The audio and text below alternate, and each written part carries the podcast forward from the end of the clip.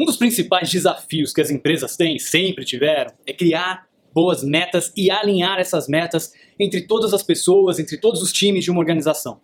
Eu vou te ensinar hoje como é que a Google, LinkedIn, Twitter, Oracle e muitas outras empresas no Vale do Silício têm trabalhado com metas, através de um framework muito simples e fácil de implementar que você pode começar a utilizar hoje mesmo na sua organização. É o framework OKR, Objective and Key Results.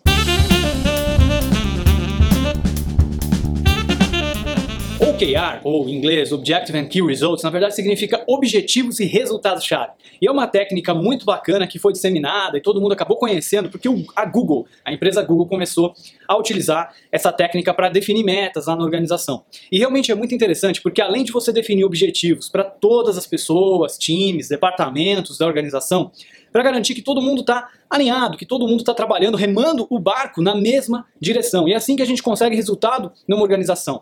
Não adianta o teu time comercial está indo para uma direção e o time de marketing fazendo campanha em outra direção e o time de produto fazendo uma coisa diferente do que o comercial está vendendo, por exemplo. Tem que ter alinhamento, tem que ter metas claras e todo mundo tem que estar tá fazendo a sua parte para que essas metas possam ser alcançadas e que a sua empresa possa chegar no próximo nível que vocês querem chegar.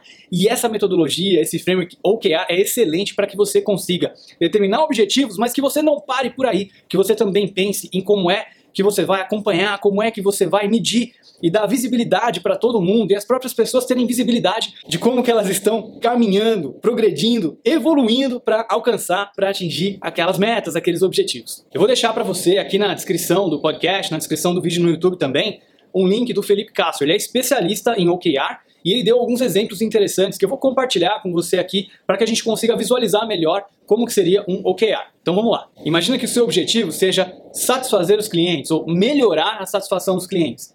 É um objetivo bacana, mas tudo bem. O que significa? Como é que você sabe que os seus clientes estão mais satisfeitos do que eles estavam antes? Então, o objetivo, ele realmente é um pouco mais abrangente, mas aí você aí que entram os key results, aí que entram os resultados chave que vão trazer coisas mais mensuráveis. Uma das coisas, por exemplo, pode ser você ter mais visitas recorrentes do seu usuário. Então, se ele está mais satisfeito, ele volta para o seu site mais vezes, por exemplo. Então, você quer ter um número de visitas recorrente médio de 5. Você quer que o seu cliente volte a usar o seu produto 5 vezes, por exemplo, na semana. Então, se ele está usando mais, ele está mais engajado, ele provavelmente está mais satisfeito. Um outro item que a gente poderia mensurar é o NPS. Então, atingir um NPS acima de 90%. NPS é um tipo de métrica que você consegue medir a satisfação de um cliente pelo quanto ele estaria disposto a recomendar o seu produto ou serviço.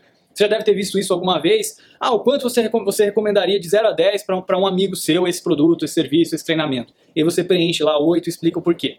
Isso é o que eles utilizam para medir o NPS. Então, o NPS de 90% é muito bom. Significa que as pessoas estão tão felizes que recomendariam seu produto ou serviço para outras empresas ou para os amigos dela. Ter um tráfego orgânico acima de 80% em relação ao tráfego pago, por exemplo, que é quantidade de visitas que você tem no seu produto, no seu site, é, que as pessoas encontram naturalmente buscando no Google, por exemplo, versus a quantidade de tráfego que elas clicaram em anúncios que você pagou para que elas entrassem no seu site. E uma métrica de engajamento, por exemplo, 75% dos usuários preencheram o perfil por completo no seu produto. Então imagine que o seu produto, nesse caso, é um produto digital, uma rede social, por exemplo, e aí essas métricas fariam bastante sentido. Então perceba, você tinha lá o objetivo que era satisfazer os clientes, mas como é que você sabe que o cliente está satisfeito?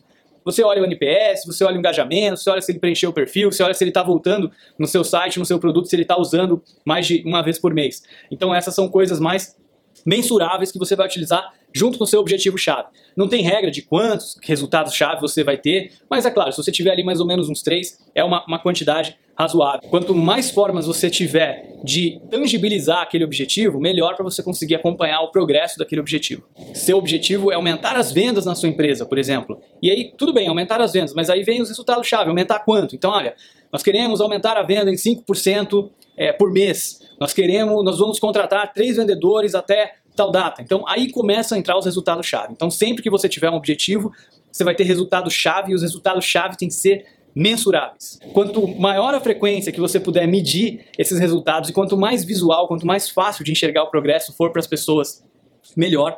Você pode definir esses OKRs junto com os seus times, junto com as pessoas de cada departamento e pode ter OKRs, de novo, a nível individual, a nível de equipe, a nível departamental, a nível corporativo. Então você pode ter diversos níveis diferentes de, de OKR e é importante que esses OKRs sejam acompanhados por todos, sejam fáceis de identificar, sejam fáceis de se medir o progresso. É bastante simples, mas requer bastante disciplina também. É importante que você trabalhe com metas que sejam realistas, coisas que realmente possam ser alcançadas. É claro, tem que ser desafiador, tem que ser algo que faça com que as pessoas se inspirem, que elas queiram conquistar aqueles objetivos, elas têm que entender o porquê de cada uma das coisas, elas têm que participar da criação, do desenvolvimento desses OKRs também, para que elas estejam engajadas e buscando de fato alcançar atingir essas metas, esses objetivos na sua empresa. Eu espero que você tenha gostado. Não esquece de deixar o seu comentário aqui no vídeo. Não esquece de se inscrever no canal para acompanhar os próximos vídeos. E se inscrever também no podcast do iTunes. Deixar o seu review do podcast. Muito obrigado e até o próximo episódio.